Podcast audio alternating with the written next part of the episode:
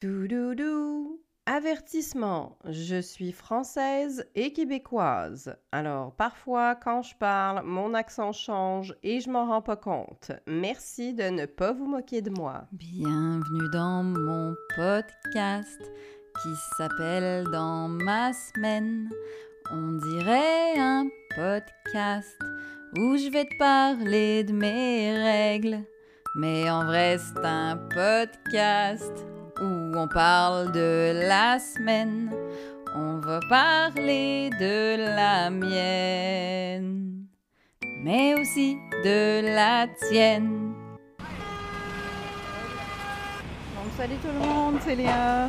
Euh, je suis en direct de New York, comme vous avez peut-être entendu et comme vous continuez d'entendre. Euh, il y a tellement de klaxons ici.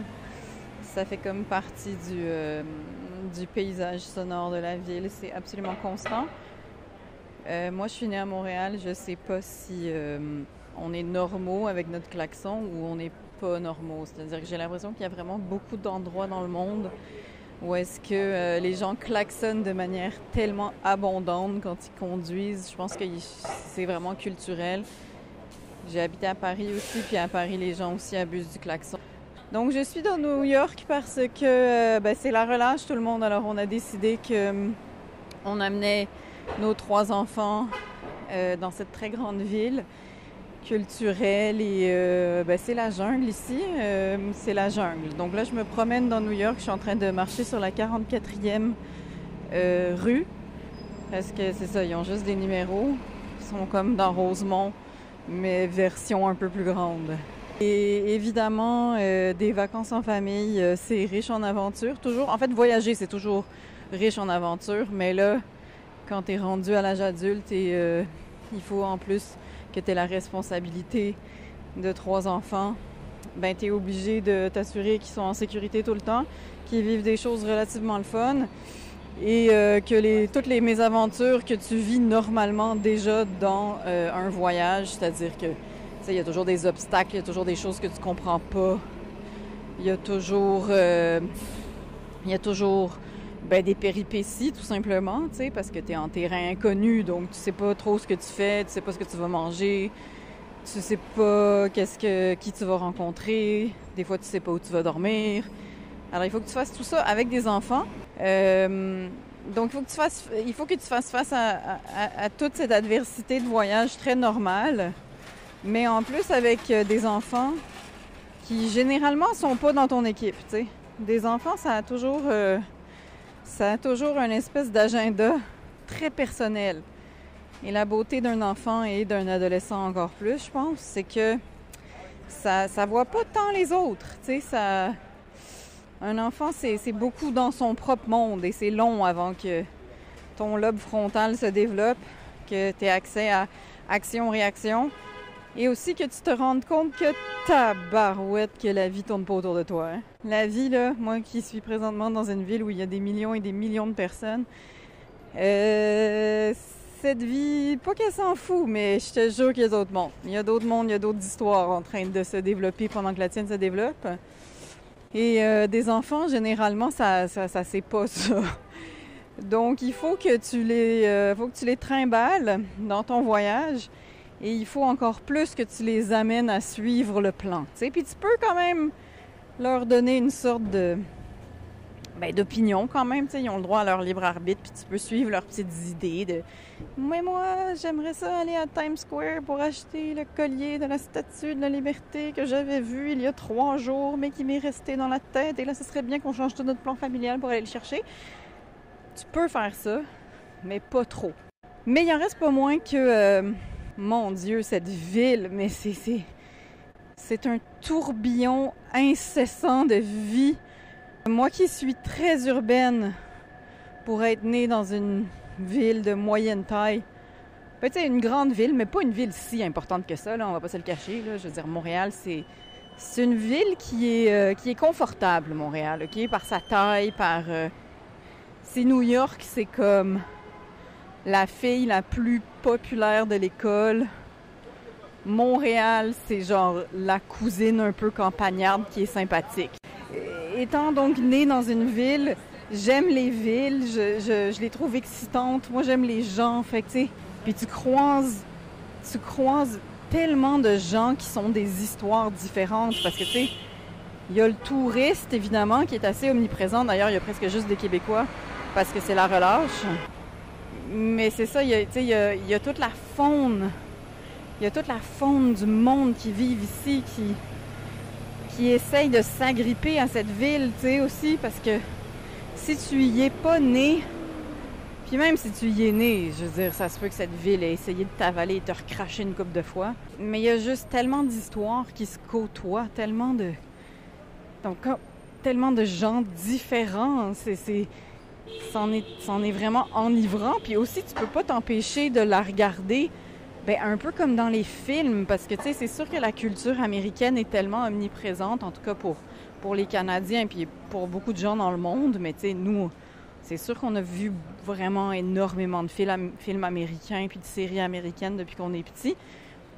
Ce qui fait que c'est tough de pas regarder New York un peu avec nos yeux de aïe aïe, c'est comme dans les films, tu sais. Il y a toujours des gros SUV noirs qui se promènent avec leurs plaques jaunes écrit New York. Il y a évidemment tous les taxis jaunes qui sont là. Puis après, il y a toute la faune, euh, il y a, toute y a tous les gens aussi qui, ça se voit que c'est vraiment des New-Yorkais. Mais tu sais, il y a, il y a tellement de différents portraits de New-Yorkais que, oui, tu vois dans les films que tu as observés, comme le monsieur qui nous sert le café le matin à l'hôtel, il y a comme un gros accent new-yorkais, vraiment, tu le sens, tu sais. Après, tu as aussi toute la présence de l'espagnol, parce qu'il y a beaucoup, beaucoup de gens qui sont hispanophones, euh, puis qui sont souvent aussi les gens qui, nous servent, tu sais, fait que tu les remarques. Là, il y a beaucoup, beaucoup de gens qui sont hispanophones, qui sont dans, dans les, euh, dans les industries du service. Donc, euh, l'espagnol est quand même assez omniprésent aussi, je dirais, tu sais. Puis t'es comme tenté de leur parler en espagnol, mais tu sais pas, genre, c'est pas que c'est, pas que c'est pas poli, mais t'es comme, tu sais, il préfère-tu que je lui parle en anglais? Fait qu'en tout cas, si vous aimez regarder le monde, une grosse ville comme New York, c'est comme le paradis de ça. Euh, puis en plus, moi, ce que j'adore en voyage, c'est que moi, tu peux me mettre n'importe où, là, puis je veux dire, s'il y a quelque chose à observer, je vais l'observer, je vais être contente, tu sais. J'ai pas vraiment besoin de suivre un plan précis. C'est comme là, on s'est pogné un hôtel proche de Times Square parce qu'au départ, on devait aller dans un Airbnb. Puis quand on est arrivé, on a attendu comme des dindes jusqu'à 4 heures. On a fait poireauter les enfants. Et quand on est arrivé au bout de deux heures d'avoir fait patienter les petits, quand on a eu finalement la clé du Airbnb à 4 heures, on est arrivé là. Puis c'était comme une scène de crime. C'était ridicule. Les lits étaient pas faits. Il y avait un matelas gonflable qui était pété. Quelqu'un avait fait un trou dans l'écran plat de la télé. Euh, il y avait une, espèce de tasse en pyrex, tu sais, les tasses pour mesurer, là, qui avait explosé dans la cuisine. Donc, il y avait de la vitre partout. Fait que là, évidemment, imagine, avec des petits fatigués, là, il faut comme que tu trouves où est-ce qu'on va habiter finalement. Là, on est rendu dans New York. On se dit, bon, au pire, on n'est pas si loin de chez nous. On va juste rentrer, mais imagine la déception des enfants. Fait que là, non, t'es comme, OK, ben tant pis, on va se pogner un, on va un hôtel, tu sais. On, s'est fait rembourser le Airbnb. On ne sait pas ce qui s'est passé. On ne sait pas ce qui s'est passé avec ce Airbnb. Est-ce que c'est les gens qui étaient avant nous qui ont juste décidé comme on trash la place? Est-ce que c'est le gars qui nous louait qui était juste ben qui était pas tout là puis euh, c'est ça fait qu'on ne sait pas ce qui s'est passé mais je vous jure que quand je disais qu'il y a des péripéties en voyage, euh, c'est un peu toujours ça. Mais ce qui est sûrement violent, c'est la. C'est à quel point est-ce qu'il y a tant de choses qui sont inaccessibles, tu sais. Puis ça, ça se voit beaucoup dans la ville. C'est que dans les grandes, grandes villes comme ça, il y a des gens qui vivent une vie de richesse qui est presque dure à comprendre. Puis en même temps, ben, les villes euh, appartiennent euh, aussi aux gens qui l'ont rough, tu sais. Puis dans toutes les grandes villes, ben la pauvreté là aussi et côtoie l'extrême richesse. Puis il y a quelque chose de violent même, je pense, pour le même pour la classe moyenne, tu sais, parce que on est dans une telle culture du, capitalisme ici, on est dans une telle, telle culture du ben, du bling. Tu sais, il y a tellement de choses, mais pas juste du bling artificiel. Il y a juste tellement d'opportunités. Attends, je vais laisser euh, tout le bruit passer là. Ok, donc après tout ce bruit-là, je me retrouve sur la 5e avenue. Euh, et justement, c'est peut-être euh, tout à fait adéquat de parler de l'écart entre les riches et les pauvres sur la 5e avenue, qui est comme juste un espèce de bijou dans un écrin. Mais oui, il y a quelque chose de violent même, je pense, pour la classe moyenne, parce que, tu sais, j'imagine vivre ici en famille, à quel point est-ce que ça doit coûter cher? Puis même si tu as un salaire qui est relativement bon, tu t'en veux toujours plus. Il y a toujours un panneau qui t'appelle, il y a toujours... Un il y a toujours un spectacle, il y a toujours un nouveau sac qu'une madame porte, puis t'es comme, me semble que je serais belle avec ce sac-là. Ça, il y a toujours une sorte de, soif, en fait. Dans les grandes villes comme ça, c'est pire, tu sais, parce qu'il y a, y a tellement de choses à voir, il y a tellement de, il y a tellement de choses que tu veux avaler, tu sais. Euh, donc, euh, c'est pratiquement impossible de s'emmerder dans cette ville, à part peut-être si t'es un enfant, puis que de temps en temps, ça te tente quand même de chanter ton refrain préféré « J'ai rien à faire ». Mais si t'es un adulte, euh, si t'as deux yeux, puis t'es un peu curieux, tu vois, il y a un vélo qui passe là avec du Beyoncé qui est blasté. C'est dur de s'emmerder à New York. Donc, ma semaine, ben, ça a été un peu ça. Ça a été... Euh, la relâche en famille, donc j'ai évidemment visité euh, beaucoup de toilettes parce que si tu as des enfants puis tu voyages avec, généralement, tu finis par aller aux toilettes très souvent. Moi, j'en ai trois, donc ça te donne une idée d'à quel point je visite les toilettes quand je voyage. Mais j'avoue que le privilège de la maman, hein, tu peux rentrer même dans une grande ville où est-ce que les gens sont semi-sympathiques. Ici étant New York, mais j'imagine que Paris c'est pareil. Une maman avec un enfant qui demande où sont les toilettes, généralement, tu te sens VIP. Tu as l'impression que tu as accès. Les clés de la ville sont là pour toi. Tu sais, je suis allée, là, j'ai accompagné ma fille, là. Au McDo, ils voulaient pas qu'on aille aux toilettes, tu sais, parce qu'évidemment, il y a des endroits où est-ce que, dans une grande ville comme ça, tout le monde veut utiliser l'endroit juste pour utiliser les toilettes, fait qu'ils ferment les toilettes. Mais euh, au McDo, on n'a pas pu aller. Est-ce que je dis bien le McDo? McDo, moi je dis McDo, je ne sais pas d'où je viens tout le monde. Euh, mais euh, j'ai réussi à, aller, amener ma fille dans le backstore d'une sorte de pharmacie où est-ce que j'ai demandé à la madame si c'est possible qu'on aille aux toilettes? Et oui, je te le dis, les, portes du paradis s'ouvrent quand t'es une maman avec un enfant qui a besoin d'aller aux toilettes. Ça marche quand t'es une femme enceinte aussi. Je pourrais décider, euh, je pense que je sonne dans la Maison Blanche, ding dong, allô, faut que j'aille aux toilettes. Je pense qu'enceinte, on me laisse rentrer. C'est ton ticket de pee. Euh, fait que j'ai fait beaucoup ça. J'ai aussi le, premier soir, euh, on était en chemin, on, a essayé de.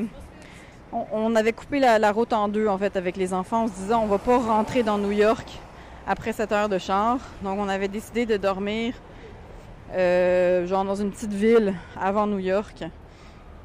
Et on est arrivé au motel et c'était un mauvais choix de motel, tout le monde. Ça avait l'air maudit Internet, hein, de nos jours, là. Caroline, il faut que tu te méfies. Il y a toujours une sorte de vernis d'Internet sur les choses, avec des photos, puis tu as l'impression que ça va être le fun. Puis quand tu arrives, tout d'un coup, tu te rends compte que, quoi, Instagram n'est pas la vraie réalité et que, ben, c'est pas ce que tu avais pensé, tu sais. Puis là, la chambre était trop petite. Écoute, c'était complètement dégueulasse comme endroit. Fait que il fallait qu'on s'en aille de là. Euh, fait que, mais finalement, fait que là, ça, ça a fait une autre fois où est-ce qu'on est arrivé, qu'on était déçus et qu'on a fait bon, faut qu'on s'en revire de bord. Fait que là, on a loué une autre chambre d'hôtel pas trop loin de là. Et quand je suis arrivée dans le lobby, donc, c'est ça que je disais sur l'espèce d'adversité de voyage, t'es toujours un peu perdu, tu sais. Quand on est arrivé dans le dans le lobby de l'hôtel, c'est moi qui, qui, avais réservé sur ma carte de crédit, donc c'est moi qui étais en charge de sortir de la voiture, de quitter le nid familial de la voiture et d'aller euh, chercher la chambre. Et là, je me sentais, je me sens toujours un peu perdue, là, tu sais. Donc, euh, je rentre dans le lobby, je pousse un immense rideau blanc et derrière, il y avait littéralement, je pense, 1500 juifs assis qui étaient en train de marier quelqu'un. Donc clairement, je me disais, bon, je pense que j'ai pas tiré sur le bon rideau. Je m'excuse euh, en hébreu de vous déranger pendant que vous vous mariez. C'est que je pensais que peut-être ma chambre d'hôtel était par là. Mais il y a un monsieur qui, évidemment, qui a couru vers moi pour dire comme non, attendez, nous sommes en train de marier des gens dans ce lobby, mais votre chambre est par ici. Donc, euh, ça faisait même pas dix minutes que j'étais arrivée à New York que j'avais déjà interrompu un mariage juif. Ensuite, euh, en sortant, je me suis fait faire caca dessus par un pigeon en me disant peut-être ça va nous porter bonheur, mais finalement on est allé arriver dans un Airbnb où est-ce qu'il y avait eu une scène de crime, donc c'était pas si tant un porte-bonheur. Mais tout pour dire que en famille, on a survécu à toute cette adversité de voyage en quatre jours. Et on a finalement euh, réussi à faire notre voyage. Donc la leçon de l'histoire, c'est euh, ben partez en voyage. Faites-le. On a abouti à New York, nous, parce que euh, je suis allée voir l'exposition de Jean-Michel Basquiat au au musée de Montréal, au musée d'art, euh, au musée des Beaux-Arts, au musée des Beaux-Arts à Montréal. Et quand j'étais devant ces toiles, euh, ça m'a donné très très envie d'aller à New York. Donc c'est à cause de Jean-Michel Basquiat que je me suis fait chier dessus par un pigeon et que j'ai assisté à une, scène de crime dans un Airbnb. Maintenant vous savez tout. Donc je ne sais pas ce que vous, vous vivez, je ne sais même pas si vous, vous êtes en relâche, est-ce que vous avez des enfants, est-ce que vous en avez pas, est-ce que votre relâche n'est pas cette semaine, est-ce que vous, vous avez tout simplement vécu une journée de travail, pendant que moi j'étais cachée de la mienne au creux de la grosse pomme. C'est ce qu'on va aller vérifier. Premier message.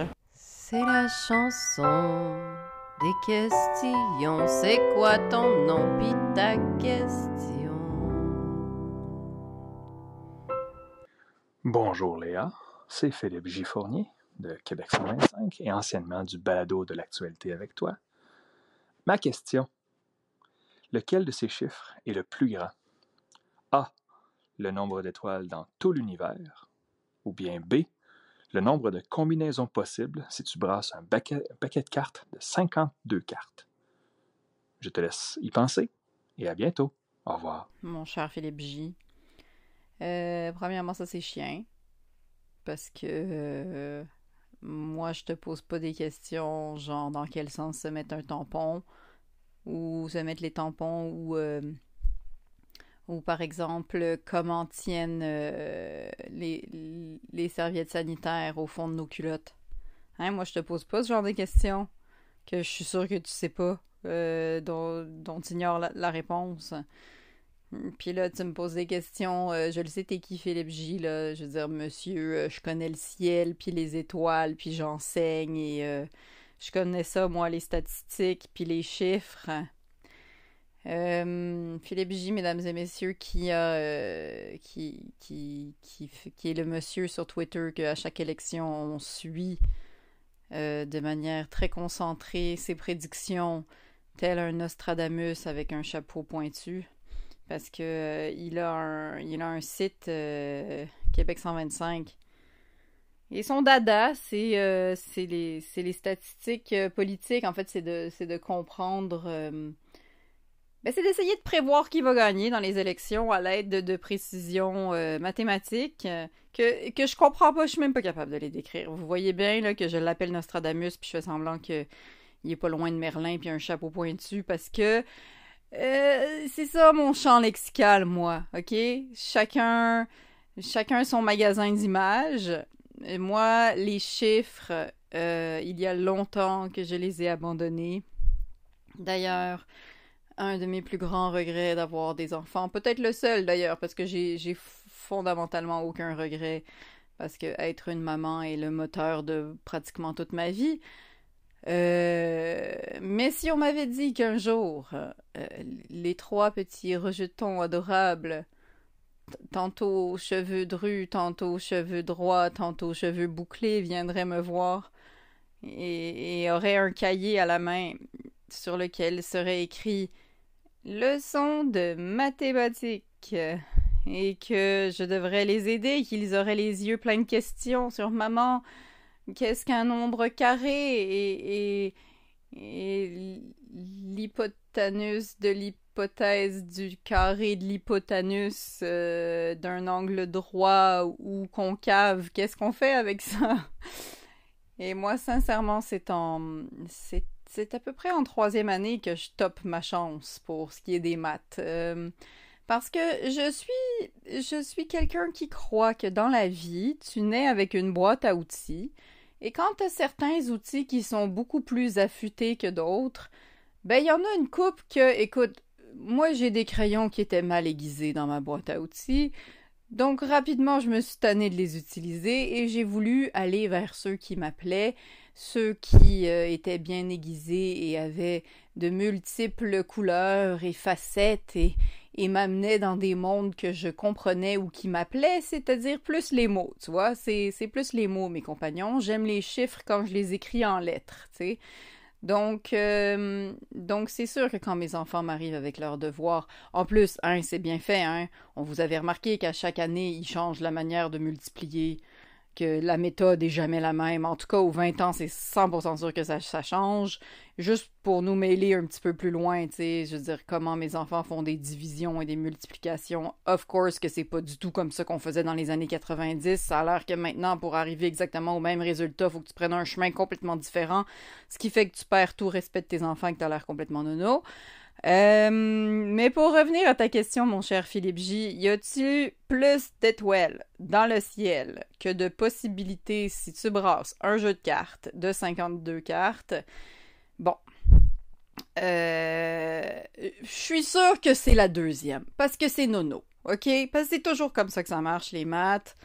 Tu vois, parce que mon cœur m'appellerait vers les étoiles. Mon cœur me dirait Pense à la Voie lactée et à toutes les possibilités d'étoiles que nous ne connaissons pas, et pense à la Lune et tout ce qu'elle a de poétique, même si les humains tentent toujours de l'acheter et d'y mettre des panneaux publicitaires et d'y peut-être projeter un logo Coca-Cola éventuellement, car l'homme moderne manque de poésie, mais moi, dans cette question, j'aimerais m'envoler vers les étoiles et j'aimerais dire que même toi, Philippe J, avec ton savoir euh, infini et sûrement grand comme l'univers, même toi, tu sais pas combien il y a d'étoiles dans le ciel, puis là tu m'arriverais avec une règle, puis une équerre, puis un rapporteur d'angle, puis là tu me dirais mais si, regarde, car avec mon compas, je fais un cercle magique dans lequel j'insère des pointes de tarte. Et à ce moment-là, je suis en mesure de calculer combien il y a d'étoiles dans l'univers. Eh bien, ce à quoi je dis non. Je m'excuse. Pour ceux qui sont du côté poétique de la force, on ne sait pas combien il y a d'étoiles dans le ciel, ok? Puis même si ça me rassure que la science soit là et que toi, tu sois au courant de beaucoup de choses, et merci de m'avoir fait un vaccin, même si, si je sais que c'est pas toi, mais bon, que ça rentre quand même dans la colonne de la science, euh, je suis très rassurée qu'il y ait des gens qui, aient ce savoir très pointu et c'est ce qui me gossait le plus des sciences et des maths à l'école, c'était ce manque d'abstraction parce que là, sûrement que tu me dirais, mais si quand nous sommes rentrés dans le tunnel profond de la science, alors à ce moment, euh, au contraire, il y a une abstraction totale de l'univers où la chose poétique, religieuse et la science se rencontrent. Mais moi, tu comprends qu'en secondaire 1, j'étais pas rendu là dans le chapitre de la science. Fait que rapidement, à part la fois où en physique, on a, essayé de compter combien d'énergie consommait un sèche-cheveux, puis que j'ai un peu compris ce qui se passait parce que je savais c'était quoi un sèche-cheveux. sinon, euh, sinon, on n'était pas rendu dans le côté abstrait de la force en science, ou en tout cas, on était plus du côté flou quant à moi. Euh, donc, j'aimerais dire que c'est la fameuse réponse de il y a bien plus d'étoiles dans l'univers parce que on ne sait pas combien il y a d'étoiles. Parce que derrière certaines étoiles, peut-être qu'il y a d'autres étoiles qui sont cachées et on les voit pas tellement bien. Et même si vous pensez que vous les avez comptées, parce que là, sûrement que vous faites une sorte de règle de trois de pieds carrés, de comme s'il y a autant d'étoiles dans un pied carré, tu multiplies par la taille de l'univers, puis là, tu découvres combien il y a d'étoiles. Mais tout ça m'emmerde et, manque de poésie. Alors, je vais dire l'affaire du, château de cartes, du, deck de cartes, que je suis sûre que c'est 52, parce que c'est plate. Parce que c'est pas juste plate, c'est comme... Hein, pour vrai, ça se peut presque pas quelque, chose d'aussi terre-à-terre qu'un jeu de cartes euh, de 52 cartes. Euh, quand tu le mélanges, tu peux arriver à plus de de combinaisons qu'il y a d'étoiles dans l'univers, même si, bon, peut-être que ça aussi, ça a quelque chose de mignon. Hein, 52 cartes qui rentrent dans ta poche. Finalement, ça contient autant de possibilités que tout un ciel étoilé. Peut-être que ça aussi, c'est beau, dans le fond. Si on gratte un peu, peut-être qu'on trouve de la beauté dans les maths. Je suis sûre qu'il y en a. Juste pas besoin de me l'expliquer. J'ai choisi mon camp. Merci beaucoup. Prochaine question. Oui, bonjour euh, Léa. C'est euh, Sylvain alias Pato Pesto sur ce site. J'espère que tu vas bien. Je, en résumé, je travaille dans le monde merveilleux du tourisme et du spectacle un petit peu, euh, ayant un pied à la Place des Arts et un au Palais des Congrès de Montréal, ce qui me permet de voir euh, la relation touriste avec un T majuscule avec notre belle ville. Écoute, la question que j'ai le goût de te poser parce que c'est ce que je vis, c'est intense présentement. Euh, j'ai laissé traîner une plure de banane sur le comptoir il y a trois semaines, je pense. Ben, j'ai encore, incroyable, mais j'ai encore des euh, mouches à fruits, une mouche à fruits en tout cas de vivante. Euh, je me demandais si tu savais ça, toi, le, combien de temps vit l'espérance de vie d'une mouche à fruits.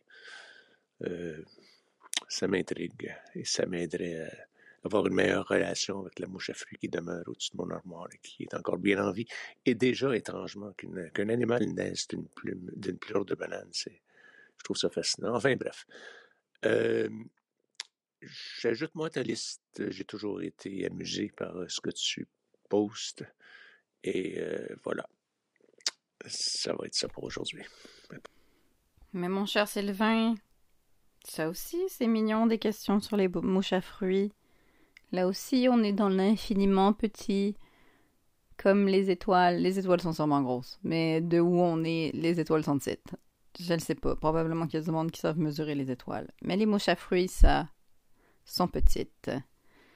Euh, bien, déjà, bravo d'être dans l'industrie du tourisme. Ça doit être particulier de vivre dans une ville et de faire partie de l'industrie des gens qui visitent. Parce que moi qui reviens de New York, justement, car maintenant j'ai quitté la belle ville de New York au moment où j'enregistre ceci et je vous parle. Je suis de retour dans la gadoue montréalaise et cette espèce de slush perpétuel qui nous qui nous envahit, tel des mouches à fruits.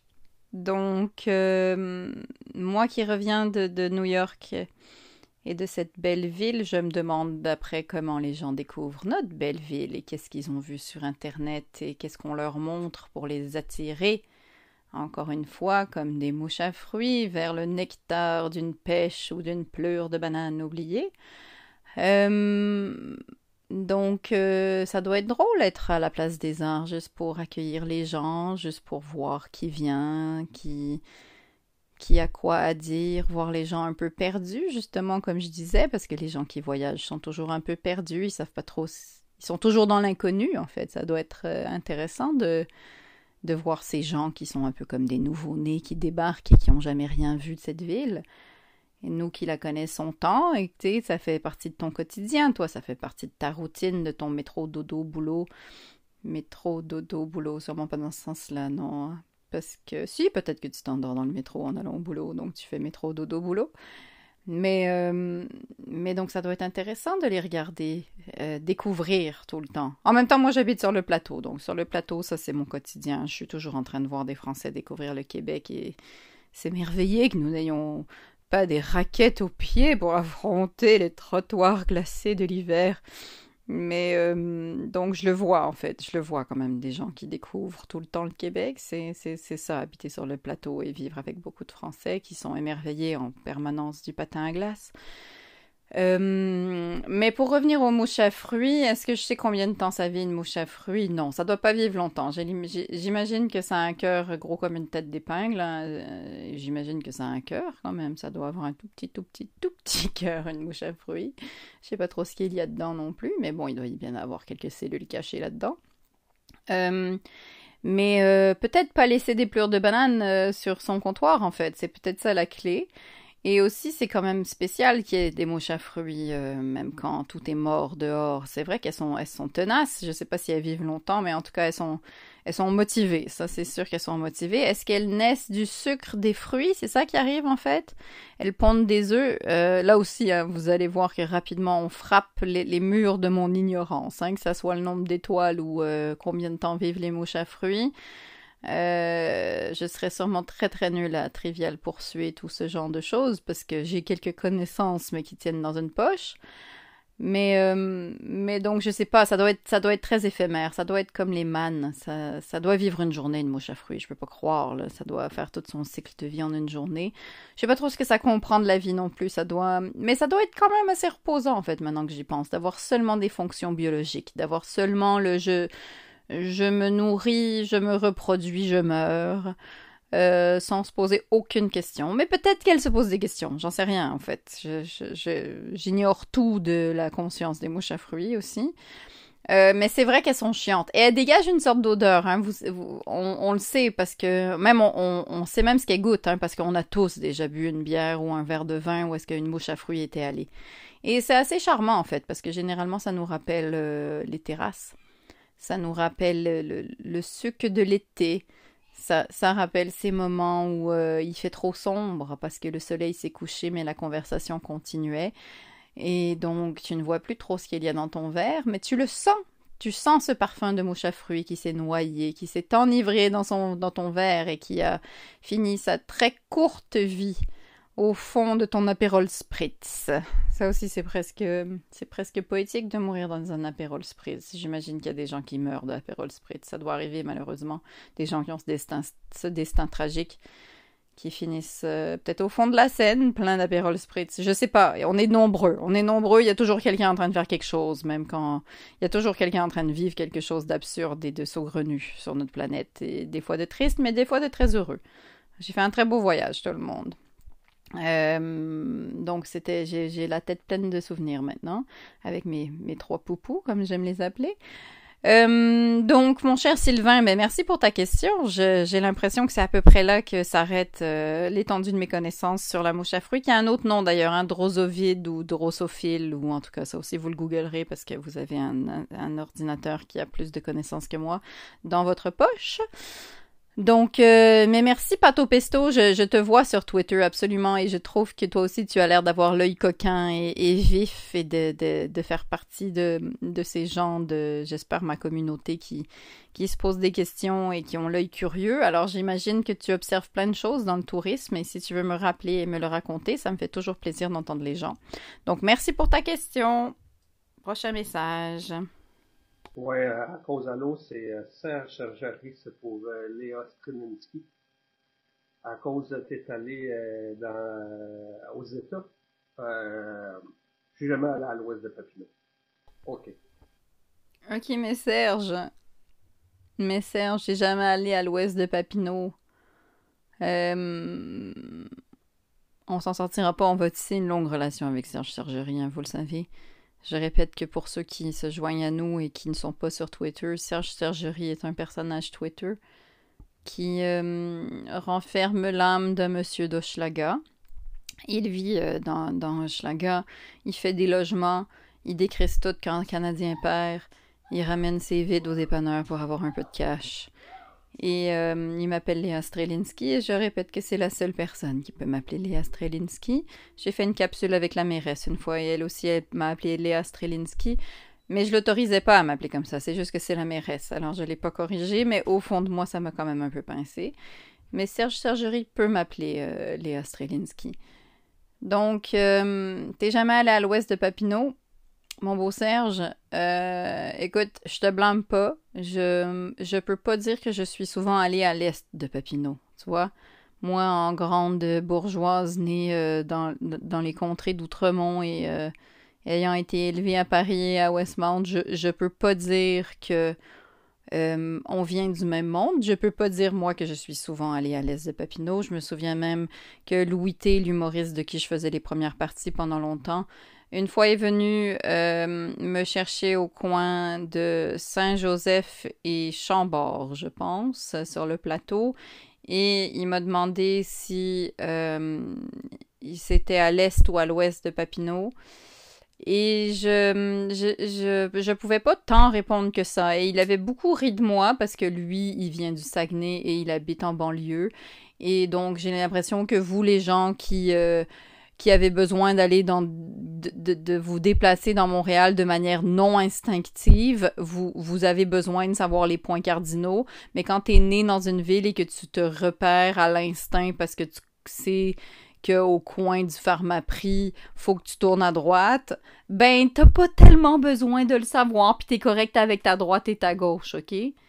Fait que euh, c'est ça. Donc, euh, moi non plus, Serge, il y a bien des coins que je connais pas, ok? Mais mais je t'inviterais quand même peut-être à aller à l'ouest de Papineau. Mais tu sais quoi, peut-être pas non plus. Peut-être pas. Peut-être que t'es bien de l'autre bord de Papineau, puis que, tu sais, ton microcosme, il est là.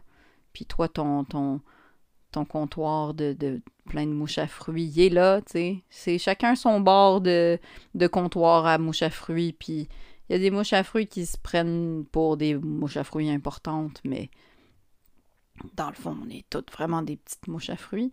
J'aimerais ça connaître l'autre mot plus savant là, pour mouche à fruits, là, puis je suis sûre que vous, vous êtes en train de vous le dire. Genre drosophile, c'est ça, drosophile? Ça se peut que ça soit drosophile. Mais euh, écoute, euh, Serge, moi je pense sinon, si jamais ça te tente, t'as coup que tu veux aller de l'autre bord de Papineau. T'as coup que, tu sais, je sais pas, le, le soleil t'appelle, puis tu te dis, je vais aller voir ce qu'il y a de l'autre bord, ben fais-le. Puis une fois que tu as vu ce qu'il y a de l'autre bord de Papineau, ben rappelle-moi puis explique-moi ce que tu as vu. Comme ça, on va faire du tourisme jusqu'au bout dans cet épisode. Je pense que c'est comme ça que je vais clore cette aventure de cette semaine euh, haute en rebondissement où je rappelle que, ben, peut-être que c'est ça, que la vie, ça nous appelle à partir à l'aventure. Parfois, c'est de l'autre bord de Papineau, parfois, c'est de l'autre bord de la frontière. Euh, c'était pas si loin, New York, tout le monde. C'est ça qui est intéressant, c'est que pogne donc euh, Google Maps, là, puis mets ta position, où est-ce que tu es en ce moment, puis ensuite, ben, pogne un compas d'un scientifique, puis là, fais un rond sur euh, ton écran. Je vous donne de très bons conseils. Et vois qu'est-ce qu'il y a à découvrir. Parce que moi, je suis très en mode ça, maintenant que mes enfants sont rendus plus grands, puis que ça devient moins chiant de les trimballer parce que ça vient pas avec un paquet de matériel, puis une poussette, puis 48 couches, puis 27 tétines de biberon à stériliser et, qui sont capables de porter leur sac, imagine, leurs petits bras, euh, leurs petits bras qui ont grandi à force de leur donner des aliments qu'ils aimaient pas tant, mais il y a une coupe d'aliments qu'ils ont mangé pour vrai, parce que la preuve, ils ont grandi, ils ont des bras, ils savent porter leur sac. Puis maintenant, ben, ça me tente d'aller voir, moi, ce qu'il y a de l'autre bord de Papineau. Fait que c'est ça que j'ai fait, je suis allée jusqu'à New York, c'était très le fun. Je vous invite à partir à l'aventure si vous le pouvez. Et si vous le souhaitez, merci en tout cas de faire partie de cette aventure. C'est ce qui clôt ma semaine et peut-être la vôtre. Et on se retrouve très bientôt. Bye tout le monde